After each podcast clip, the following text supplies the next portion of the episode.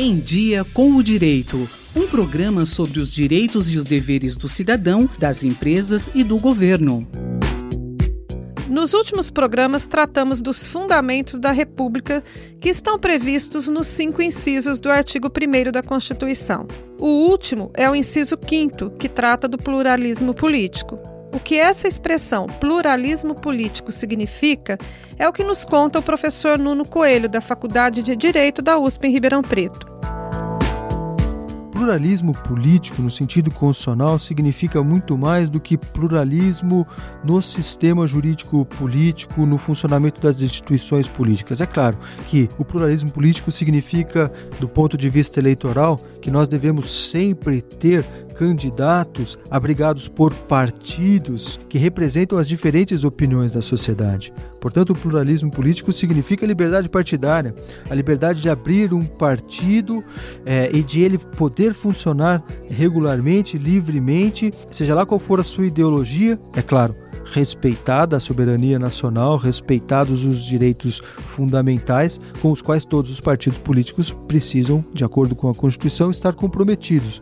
Mas os partidos políticos, dentro deste campo imenso, poderão ter as mais diferentes ideologias. E por isso os candidatos terão as mais diferentes ideologias e nós poderemos escolher entre eles. É, e por isso também as casas legislativas, como o Senado, a Câmara Federal, a Câmara dos Deputados, a Assembleia Legislativa, a Câmara dos Vereadores, serão será representativa destas diferentes opiniões dos é, diferentes parlamentares que foram eleitos pelos diferentes partidos, fazendo com que o parlamento seja sempre representativo de muitas ideias diferentes. Então, este é um primeiro sentido importantíssimo. Significa, então, alternância do poder também, significa existir oposição, significa existir um sistema político marcado pela possibilidade da fiscalização e da crítica, que farão com que outras forças políticas venham no futuro a exercer o poder e quem está no poder hoje vá para a oposição mas significa muito mais do que isso, porque o pluralismo político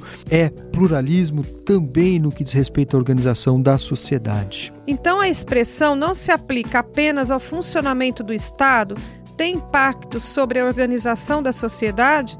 Que impacto é esse?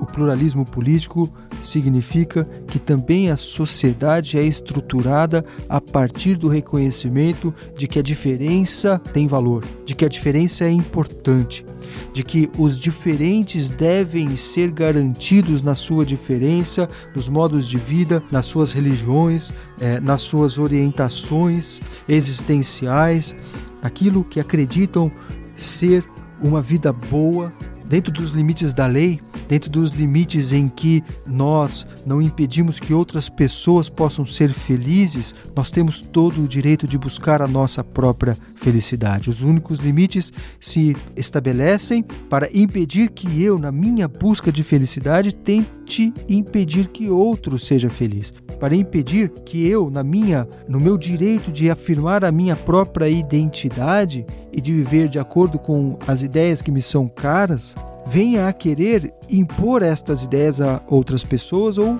é, signifique qualquer tipo de ameaça ou de diminuição da vida de outras pessoas. Ou seja, todas as formas de vida são lícitas, todas as opiniões são lícitas, desde que elas não desrespeitem, não impossibilitem também a felicidade e a vida de outras pessoas. E não é simplesmente tolerância.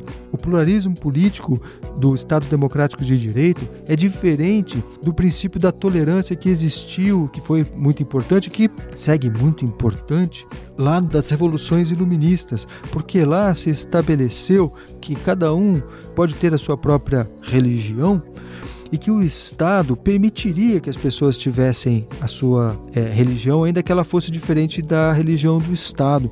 Não é disso que se trata. Não se trata mais hoje com o pluralismo político simplesmente de tolerar as pessoas tal como elas são, mas de reconhecer que a sociedade é melhor pelo fato de as pessoas serem diferentes. A sociedade é mais poderosa, a sociedade tem melhores condições de progredir se as diferenças forem não simplesmente toleradas, mas forem valorizadas. Por isso faz com que nós saibamos hoje, tenhamos políticas públicas que precisam ser protegidas, precisam ser implantadas em defesa de negros, em defesa de indígenas, em defesa de mulheres, em defesa de LGBT, em defesa das diferentes perspectivas de vida que compõem a sociedade hoje. A diversidade é o forte da sociedade e é isso que a Constituição reconhece aqui quando afirma o princípio do pluralismo político como um dos seus fundamentos. Acabamos de ouvir o professor Nuno Morgadinho dos Santos Coelho, associado da Faculdade de Direito da USP em Ribeirão Preto, que falou sobre pluralismo político no Em Dia com o Direito. Se você quiser ouvir mais informações sobre o Em Dia com o Direito, é só acessar jornal.usp.br. Até a próxima edição. Rosimeire Talamone para a Rádio USP. Em Dia com o Direito, um programa da Faculdade de Direito da USP Ribeirão, coordenação do professor Nuno Coelho. Sugestões de temas ou críticas, e-mail em diacomdireito@usp.br.